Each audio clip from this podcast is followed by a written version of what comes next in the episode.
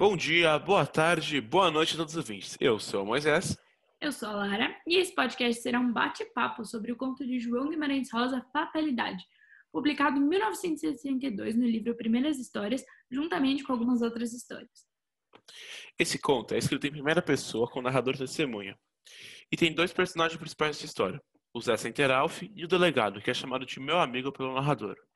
Bom, a história em si é que Zé Centeralf tem uma esposa que está sendo cobiçada por um herculinão, que é como se fosse essa figura violenta e o vilão da história. Eles então se mudam de cidade para fugir desse homem que os persegue, porém eles os seguem novamente. Então eles mudam novamente para uma cidade mais protegida pela lei, aonde Zé vai atrás de um delegado para pedir sua ajuda. E é aí que acontece algo que choca todos os leitores e acho que o próprio Zé também, né? O delegado diz que a única forma de se proteger do homem seria matando. Ou seja, em vez de usar a lei para proteger o Zé, ele manda o Zé assassinar o Herculinão. Uh, Zé acaba então o matando com dois tiros com uma arma que foi apontada pelo próprio delegado. Acho interessante também que ele utiliza Herculinão para falar do homem, que vem de Hércules, que é um personagem da mitologia romana.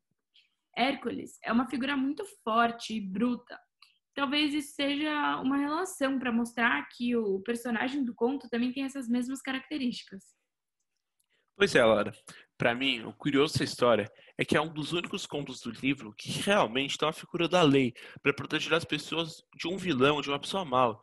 E é o próprio delegado que deveria estar aplicando a lei que acaba promovendo o assassinato.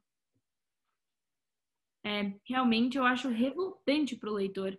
Acaba provocando esse sentimento de revolta, do absurdo, de um delegado que devia estar aplicando a lei causa um infringimento dela. Concordo com você. E também esse delegado é filósofo, professor, e tá uma pegada meio mais intelectual. E ele fala umas frases que eu achei meio loucas, que são complicadas de entender e também mostram que ele tem um certo desprezo com a vida.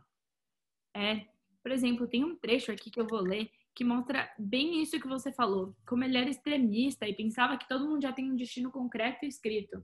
Olha, tá dizendo bem assim.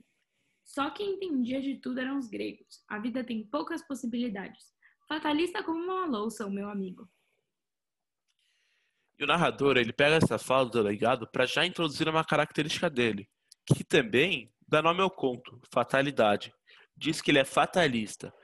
Fatalista significa que, que ele acredita no destino pronto e que tudo que acontece já está pré-escrito. Ah, então talvez foi por isso que ele acabou sugerindo a morte do Herculinão. Ele pensa que não mudaria nada a morte dele ser agora ou em alguns anos. O destino já está pronto, já está escrito. Sim, isso faz muito sentido. E também, pensando um pouco na perspectiva fatalista do delegado, lembrei aqui de uma frase falada por Pítago, um dos sete sábios da Grécia Antiga. Ele disse que nem mesmo os deuses lutam contra o destino.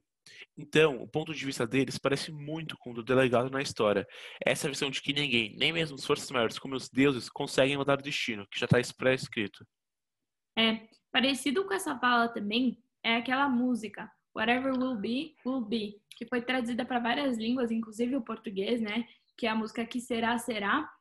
E fala justamente isso, né? Que o que acontecer vai acontecer, que a gente não tem controle de nada, que, né, que a gente não é livre para fazer nossas próprias decisões.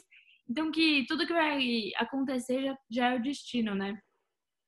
É, a gente vê também que o autor do conto tinha uma base, então, para esse argumento fatalista. Ele não inventou.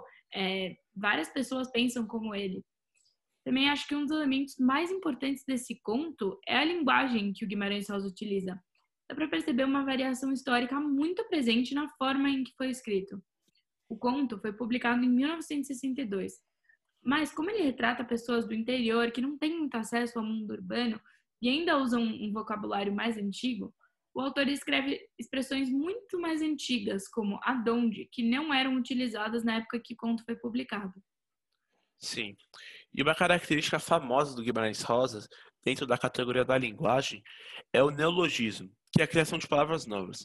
Ele utiliza algumas palavras que ele mesmo inventa nessa história, como, por exemplo, enxadachim, que descreve um homem trabalhador do campo junto às palavras enxada com espadachim.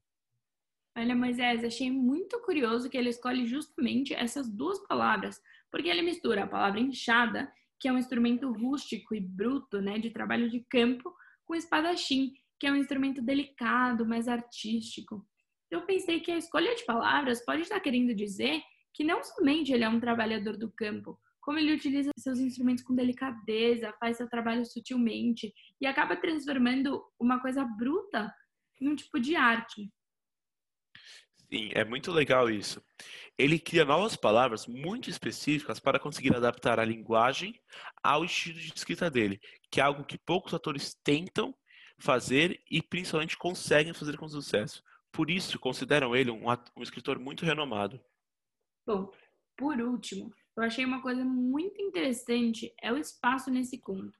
Por quê? Porque ele não é muito definido, mas mesmo assim a gente consegue entender aonde eles estão e aonde se passa o conto inteiro, porque tem a presença de várias armas penduradas e a mesa do escritório, o que dá a entender que eles estão no escritório do delegado.